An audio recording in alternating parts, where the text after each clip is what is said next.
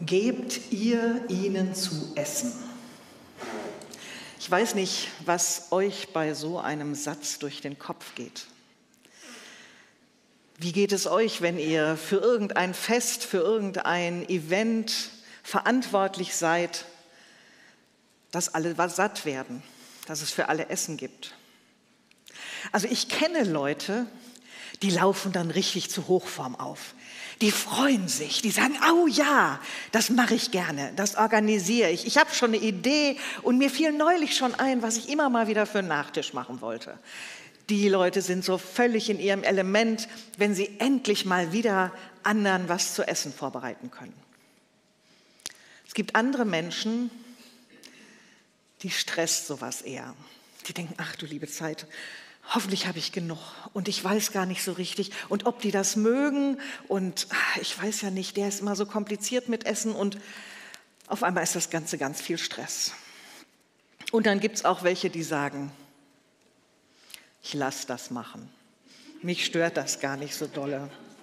Macht immer mein Mann oder macht immer meine Frau oder es gibt ja Profis für sowas ganz verschiedene Möglichkeiten, mit der Aufforderung, Essen zu machen, umzugehen. Aber eins ist, glaube ich, in allen Situationen gleich. Es ist leichter, wenn man so aus der Fülle schöpfen kann. Sei es aus der Fülle der Rezepte oder aus der Fülle des Geldes oder der Vorräte und man sagen kann, es ist ja da, ich muss mir keine Gedanken machen. Während, wenn es knapp ist, wenn man jeden Cent umdrehen muss, wenn man rechnen muss, dann kann das ganz schön schwierig werden.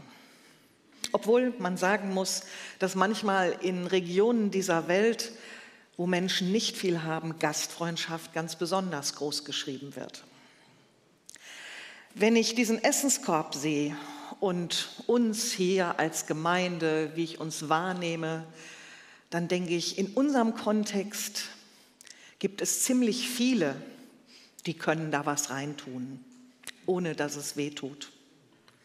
Und es gibt eher einen kleineren Anteil, der sagt, ich bin darauf ganz unbedingt angewiesen, dass es das gibt.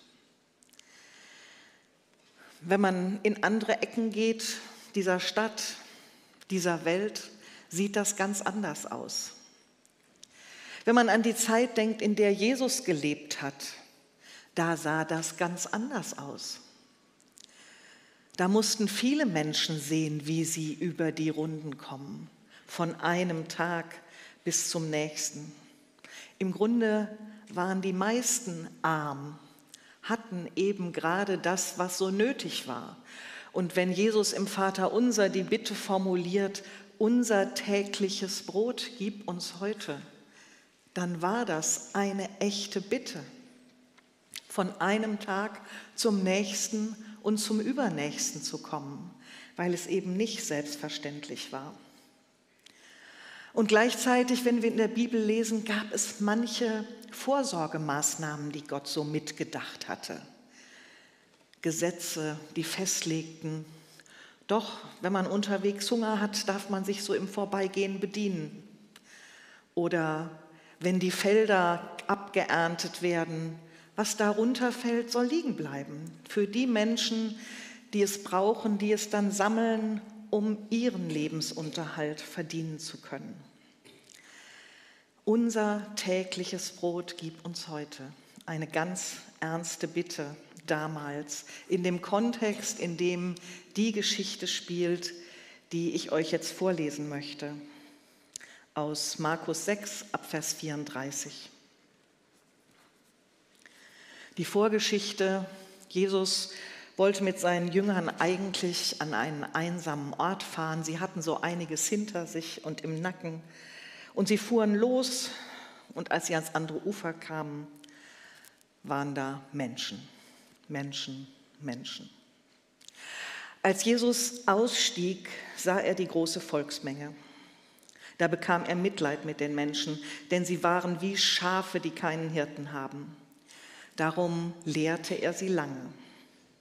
So vergingen viele Stunden. Da kamen seine Jünger zu ihm und sagten, es ist eine einsame Gegend hier und es ist schon sehr spät. Schickt doch die Leute weg, dann können sie in die umliegenden Höfe und Dörfer gehen und sich etwas zu essen kaufen. Aber Jesus antwortete, Gebt doch ihr ihnen etwas zu essen.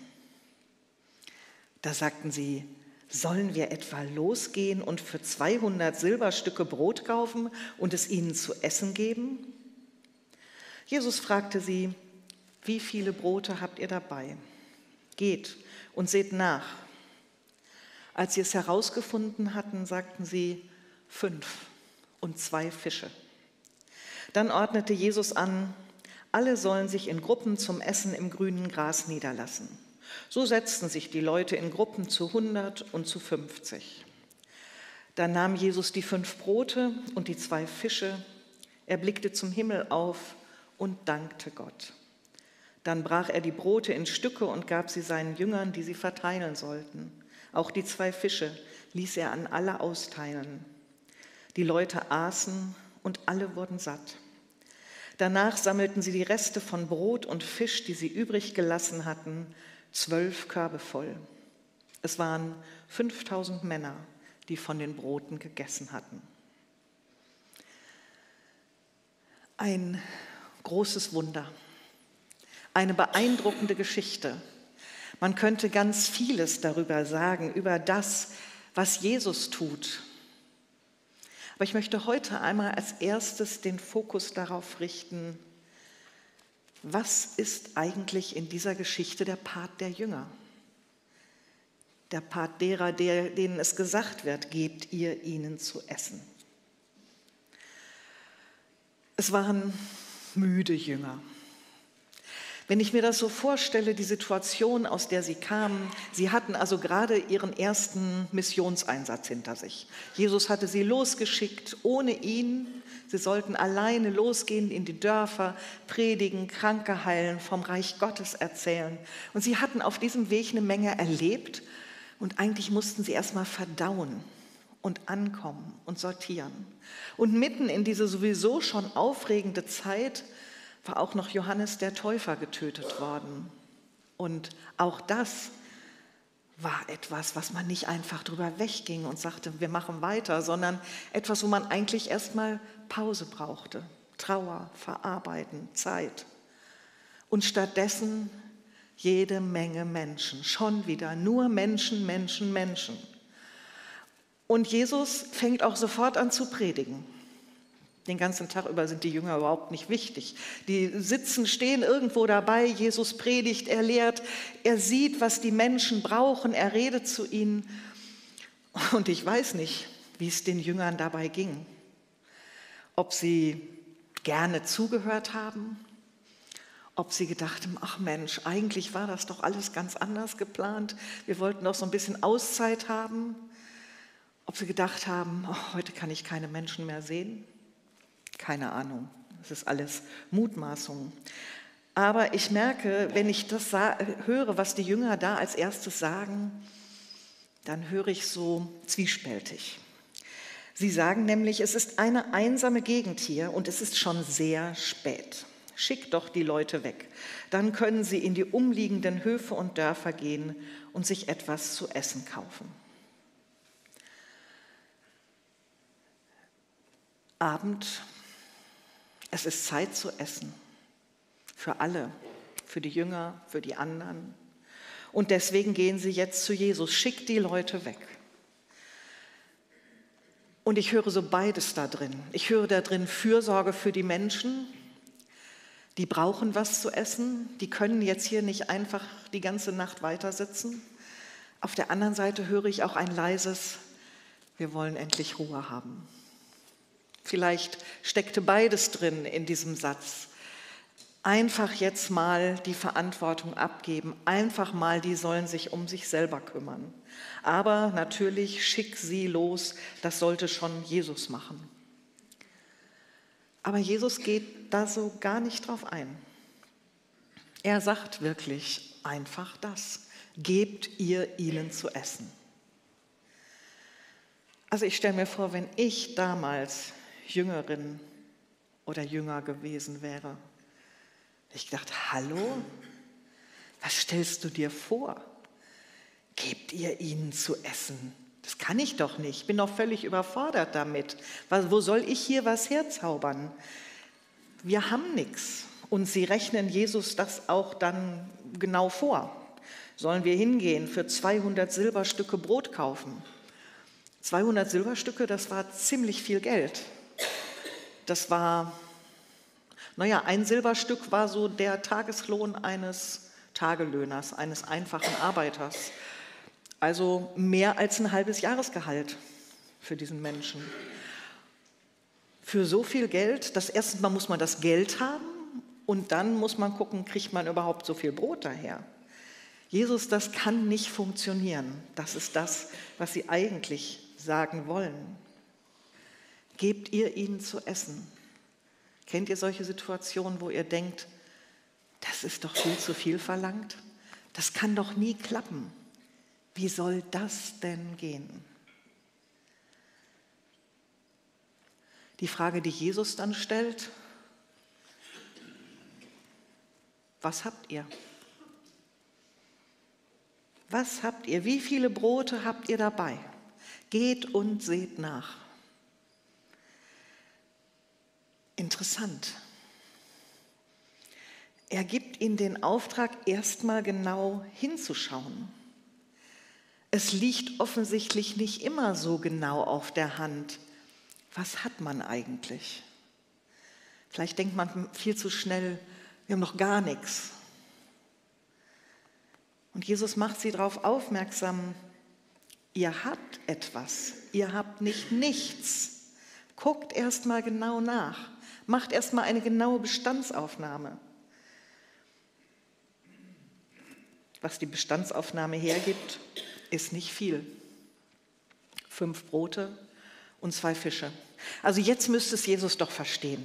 Das geht nicht. Das wird nichts. Er müsste jetzt sagen, ach, ihr habt recht, stimmt, das müssen wir anders lösen.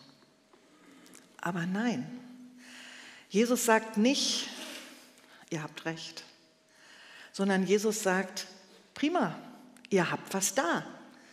Daraus lässt sich etwas machen.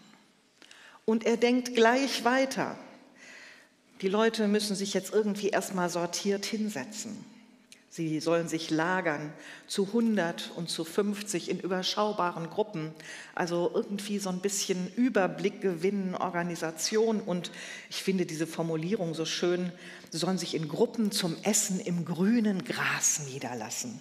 Also es klingt irgendwie gut, ne? Das klingt so nach äh, Picknick und Gartenparty und so. Also eine schöne Situation, die da entstehen soll.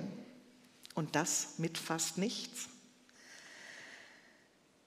Ich weiß nicht, was die Jünger in diesem Moment gedacht haben, als da noch kein bisschen mehr da war. Und trotzdem in diesem Sortieren und Ordnen der Leute wurde ihnen vermutlich noch mal mehr bewusst, wie viele das waren und wie groß der Hunger war. Und trotzdem, sie tun es. Sie sind Jesus gehorsam. Sie ordnen die Menschen und dann nimmt Jesus das Brot. Er nimmt es jetzt in die Hand. Er nimmt das Brot, er blickt zum Himmel, er dankt Gott, er bricht das Brot in Stücke, er gibt es den Jüngern und sie sollen verteilen. Und sie tun's. Sie fangen an. Und es reicht. Es reicht tatsächlich.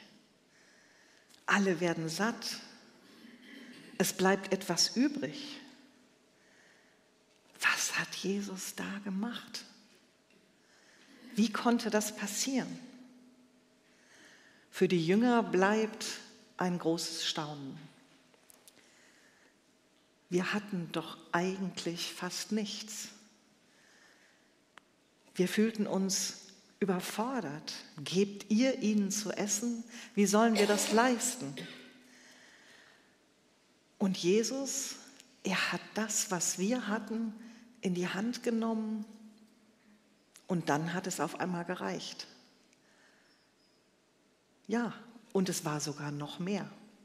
wird erzählt, wie sie noch einsammeln können. Reste von Brot und Fisch, zwölf Körbe voll. Mehr Reste, als sie je eingebracht haben. Und auch mit diesen Resten gehen sie sorgsam um, genau wie hier beim Essenskorb. Eine alte Geschichte damals aus einer ganz anderen Welt. Wo geschieht es heute, dass Jesus das sagt, gebt ihr ihnen zu essen? Wo sind wir herausgefordert, etwas zu geben von dem, was wir haben, von dem wir vielleicht noch gar nicht so viel so richtig wissen, wie viel und was es denn ist? Der Essenskorb, das ist so eine ganz konkrete Möglichkeit. Menschen, die zu wenig zum Essen haben, die jeden Cent umdrehen müssen, um ihnen zu helfen, dass sie genug zu essen haben. Auch der Austausch ist so ein Ort, wo von dem vielen, was wir haben, vom Überfluss andere etwas haben können. Es gibt sicher auch ganz konkrete Möglichkeiten zu sagen, hier kann ich auch in der Gemeinde dazu helfen, dass Menschen zu essen bekommen oder zu trinken bekommen, im Kaffeeteam mitarbeiten oder im Küchenteam oder was auch immer. Aber vielleicht sind es manchmal noch ganz andere Dinge, die gefragt sind. Interessanterweise hatte Jesus ja schon, bevor die Jünger den Hunger der Menschen gesehen haben, viel vorher hat Jesus schon einen anderen Hunger der Menschen gesehen. Er hat wahrgenommen, sie sind wie Schafe, die keinen Hirten haben. Er hat ihnen erzählt von Gott, von Gottes Reich, von dem, was Gott ihnen schenken will. Er hat einen inneren Hunger in ihnen gestillt. Was brauchen die Menschen, mit denen du zu tun hast? Was brauchen die Menschen, mit denen du unterwegs bist. Dein Nachbar, deine Kollegin, deine Kinder. Was brauchen sie? Was ist ihr Hunger? Hast du schon mal genau hingeguckt und hingehört?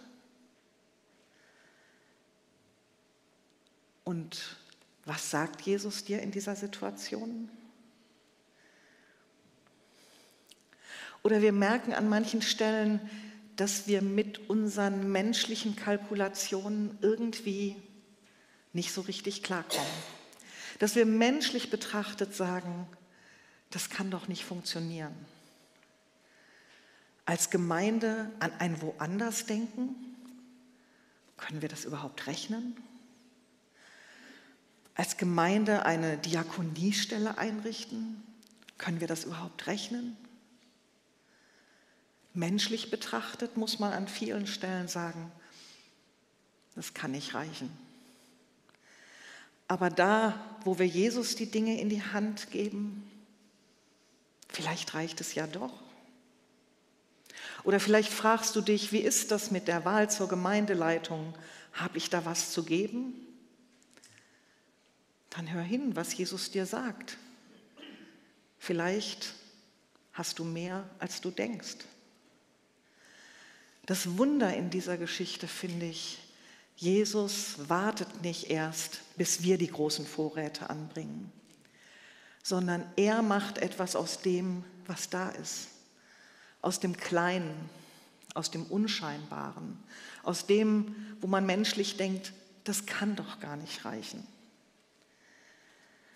Und es gibt Dinge, die macht Jesus einfach ganz allein. Also er fängt einfach an zu predigen, ohne seine Jünger zu fragen. Und manche Dinge nimmt Jesus einfach in die Hand. Aber es gibt auch Dinge, wo er sagt, erst bist du dran. Gebt ihr ihnen zu essen, gib du ihnen zu essen. Aber immer wieder auch gebt ihr, denn keiner von uns ist allein mit dieser Aufgabe, anderen zu essen zu geben. Und dann sind wir herausgefordert, hinzugucken, was haben wir denn zu geben? aber dann diesen Schritt nicht zu vergessen, es Jesus in die Hand geben. Nicht einfach denken, ah ja, das habe ich, jetzt lege ich mal damit los, sondern dann wirklich sagen, das, was ich habe, das gebe ich Jesus in die Hand. Da sage ich ihm, mach du was draus. Und dann, dann lass dich überraschen. Amen.